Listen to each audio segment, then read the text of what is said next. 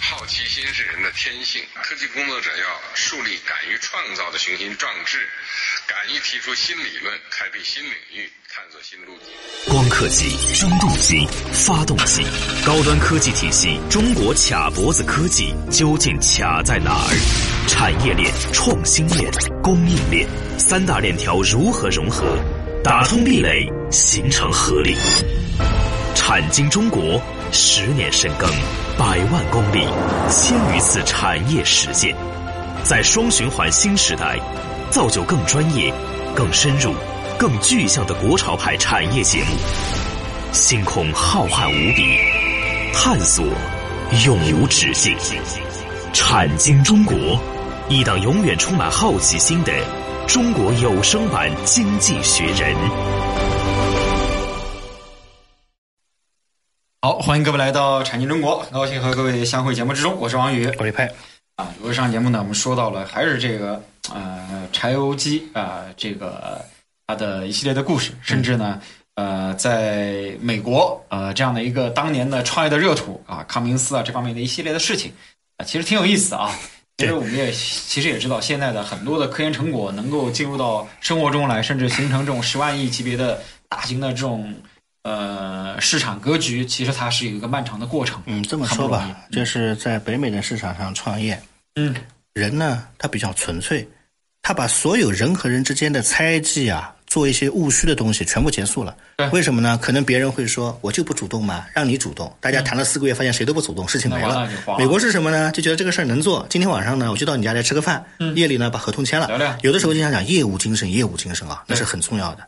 能干就干，不能干就算，对吧？是所以在这个过程别浪费时间当中呢，那时候柴油机碰到的第一个问题是什么呢？当时欧洲佬，尤其是德国的奥托派，给大家说一下啊，嗯，发现柴油机能造出来之后汽油机嘛，就开始讲一个理论，认为柴油机的最高转速极限根据它的能量，最多不会超过每秒转十圈，也就是每分钟六百圈儿。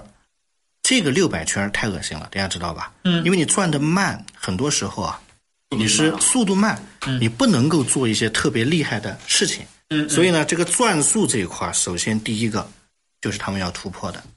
但是康明斯当时不信不信邪啊，因为康明斯这个人啊，他有一个很有趣的特点，他是属于一种神童级别的人物。第二个，他也没有受过正常的、特别循规蹈矩的教育，他花了一年的时间就把转速提高到了将近一千转每分钟。嗯，所以呢，就活活的打了德系的一个嘴巴子。德系有时候也胡说八道是吧？为什么呢？因为他们也不希望这个市嗯过他们的场在北美是吧？对，啊，这是第一个。那后来呢？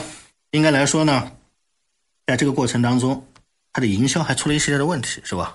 大家知道，为了推广市场啊，他最先发明了叫六十天免费试用和终身免费退换。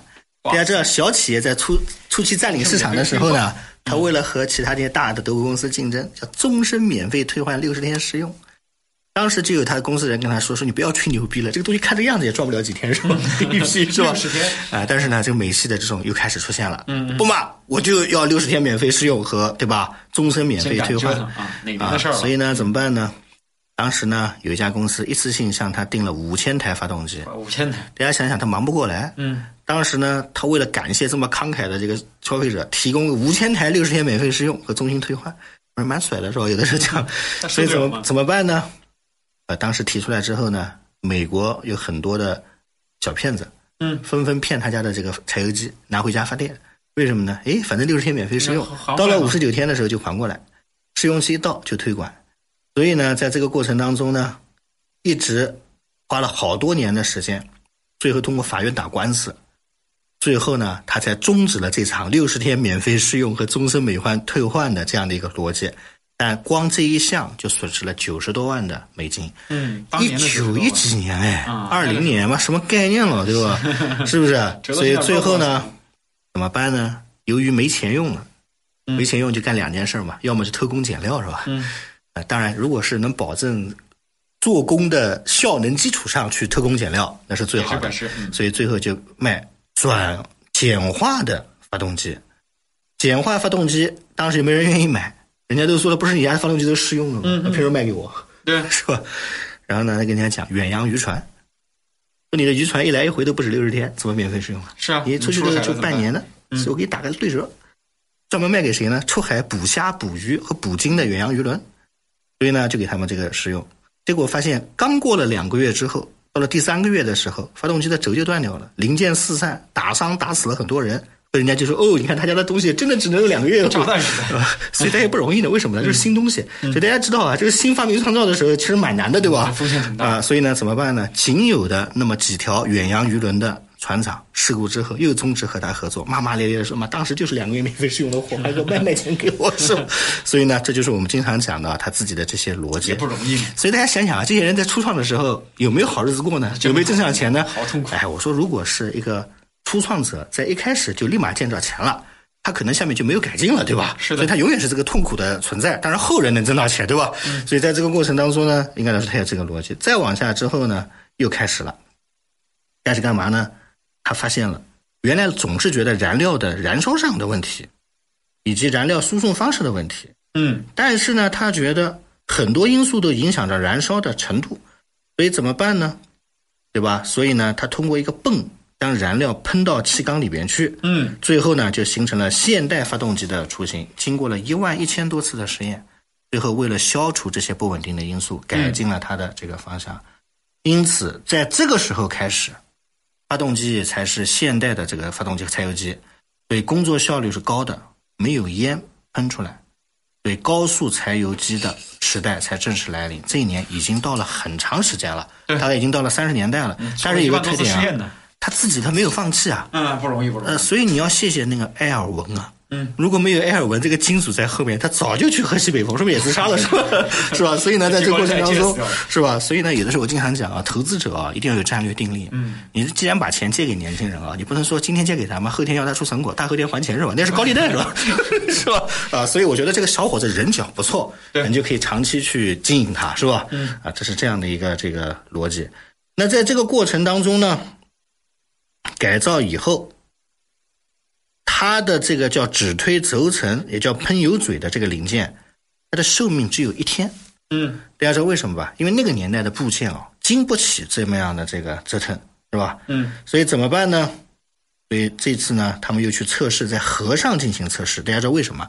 他认为他发动机最好的节约河的对象应该是船啊。那最后呢，尽头是一条瀑布，水流很湍急，马上就要被瀑布卷到下面，就全部就嗝屁了。大家知道吗？嗯，在绝望的时候呢，康明斯拔下了一根铜线，扭成了一个形状，塞在了指推轴的位置上面去。结果发现没有罢工，所以后来呢，就在这个零部件上就形成了一个闭塞的环。嗯，所以大家知道，我们经常开玩笑说你这个工艺不关那个工艺，一个老工人曾经跟我讲过，说你的这个橡胶垫和这个闭塞环你都不过关，你做个屁啊，是吧？所以有的时候很多人说为什么就做不出来呢？我们以后会慢慢讲啊，为什么这些东西做不出来，知道吧？嗯、所以在这个过程当中呢，这就是这样一个逻辑。好不容易怎么办呢？是好产品，好不容易开始有好生活了，怎么办？给拥有游艇的富商提供游艇的动力，然后呢，再给灯塔提供发电机的动力。刚签了几个合同，经济危机又爆发了。一九三几年吧是吧？所以给大家说怎么办呢？好惨啊所以在这个过程当中呢，一九二九年底的时候啊，埃尔文终于忍不住了，说：“小子啊，投了你这么多年，对吧？害了我家这个汽车这么多年都停在外 面，是吧？也没挣着钱，是吧？怎么办呢？要开始清算嗯啊，康明斯公司了。那怎么办呢？啊，康明斯自己改造了一台一九二七年的帕卡特的客车，给这个客车换上了康明斯的 U 型发动机，是不是啊？然后呢，这个金主一看，咦，这客车蛮爽的嘛，看着这个车特别爽。康明斯告诉他，以后在美国的上百万台的客车和卡车都会用上这个 U 型车 U U 型发动机。听他一忽悠之后，当时当场就很激动，接着头。他们说是花了将近两天时间改装的。当时的主意是什么呢？妈的，不和车结合，人家哪知道载体啊？光讲技术，看图纸，妈的看他个屁啊！怎么办呢？是吧？就把它装到车上去，带它溜两圈，啊，看到车上去溜两圈，结果一车金主原来想来清算的是吧？啊，这都不清算，就是好好嗯巨巨巨头是吧？啊，所以呢，就是这样一个逻辑。所以最后怎么办呢？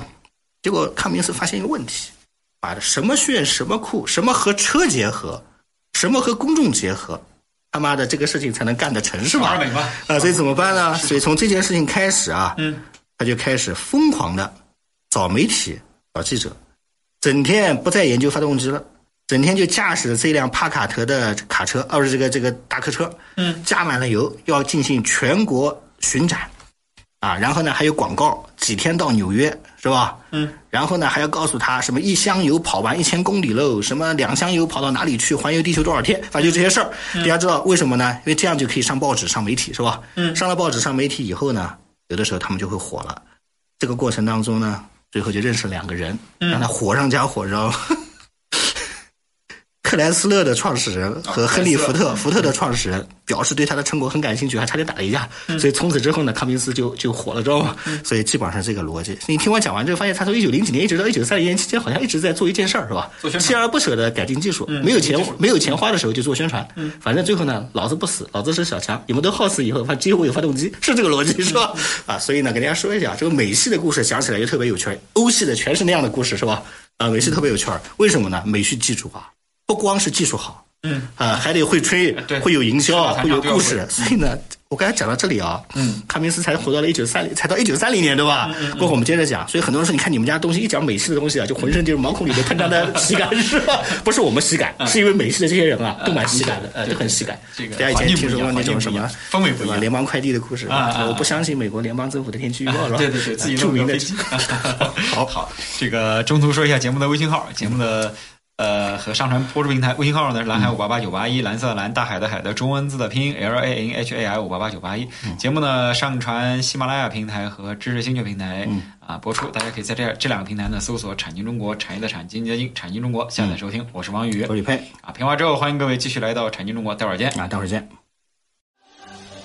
他们深度参与百个产业规划，每月飞行两万公里实地调研，深度洞悉中国区域产业现状，全球化视野发现产业发展热点。产经中国以高质量发展为魂，科技创新产业为骨，详实数据为血肉，发掘产业发展内在规律。产经中国与趋势同行。好，评完之后欢迎各位继续来到产经中国，我是王宇。我是李佩，刚才说到了啊这个康明斯，呃，其实在美国创业也挺不容易的，跌打滚爬的，不仅要把这个产品做出来，你还得会一系列的呃拉融资啊、宣传啊、推广啊、和媒体打交道啊，如何给自己证明啊。等等等等一系列的事情，甚至找金主啊， 还要找到这个大的投资商，找到这个合作商，啊，一直把这个和产品进行嫁接，最终呢，可能大家也知道了，像现在美国为什么柴油车大行其道啊，甚至它的皮卡大行其道，其实和这些东西都是有关联的。对啊，所以呢，他既然做了全美的营销，做了车展以后，嗯他觉得还有更酷的，代表他的这个逻辑是吧？嗯赛车嘛，要知道美国是不是有一个叫印第方程式的赛车嘛？对，印第安纳就在他老家，所以在这个过程当中呢，他当时就瞄准了一件事儿，什么事儿呢？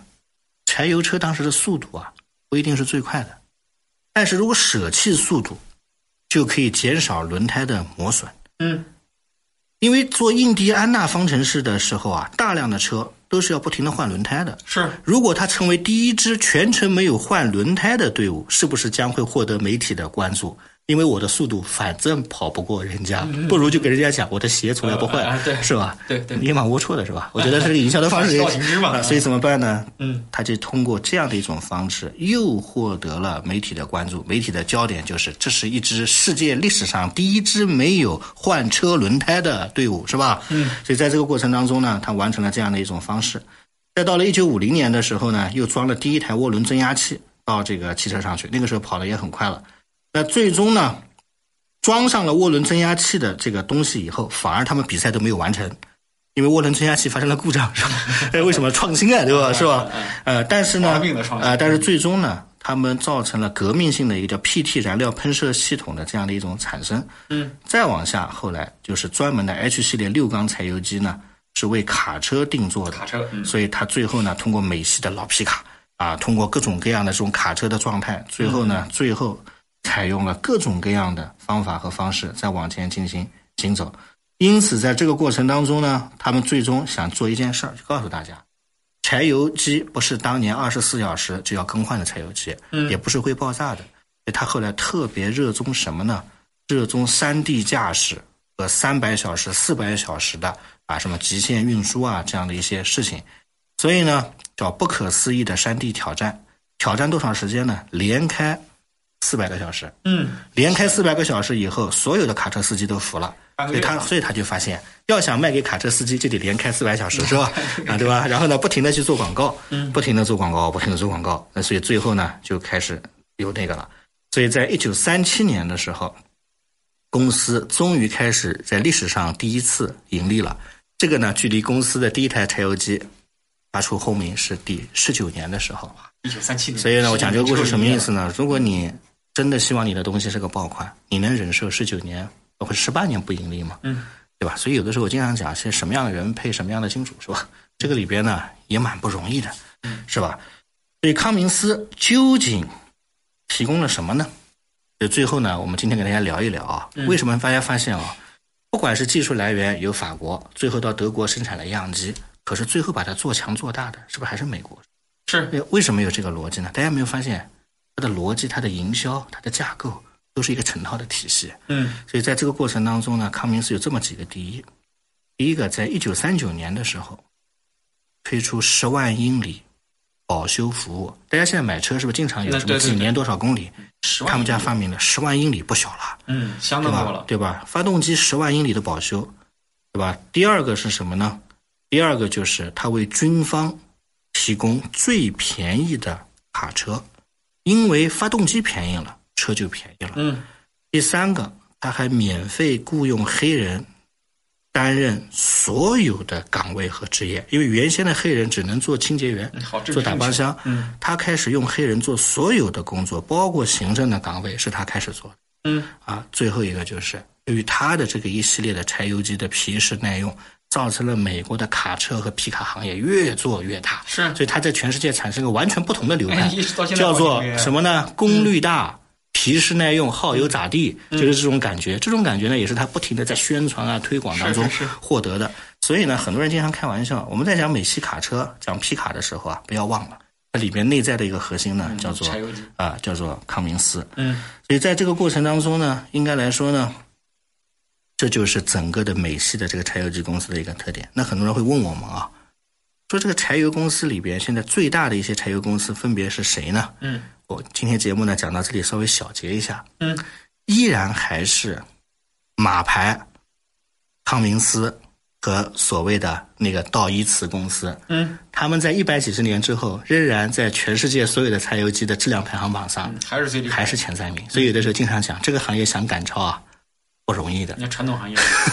所以呢需要时间，积我累们下期节目啊，跟大家聊聊全世界著名的柴油机的一些品牌，嗯，包括他们是属于哪些民族的。我们每次看到这里的时候啊，都有一个想法：你不积累个五十年、一百年啊，你都没法赶超。是的啊，不可能说两三年、三四年赶超，因为这个行当啊，本身就是一个特别耗时间的，一次一次耗试改进的行当。嗯，所以呢，我们今天呢聊这些话题啊，其实也想告诉大家一个话题。呃，不能不会走就跑是吧？你上来就什么世界的皇冠，什么涡扇，什么呃发动机，我觉得咱们先把其他的一些小知识呢，先普及普及是吧？啊，那是后面的事儿啊。对，好，呃小步快跑嘛，嗯也不能够说一开始你还没开始呢就就准备飞呢，不不太现实啊。对，这是有一个过程。嗯，好，这个呃，时间关系，今天咱们就先说到这儿。最后说一下节目的微信号和节目的上传播出平台。微信号呢是蓝海五八八九八一，蓝色的蓝，大海的海的中文字的拼音 L A N H A I 五八八九八一。节目呢上传喜马拉雅平台、知识星球平台。嗯啊，大家可以在这两个平台搜索“产经中国”，产业的产，经济的经，产经中国下载收听。我是王宇我是李佩，啊，感谢各位的收听，再见。再见。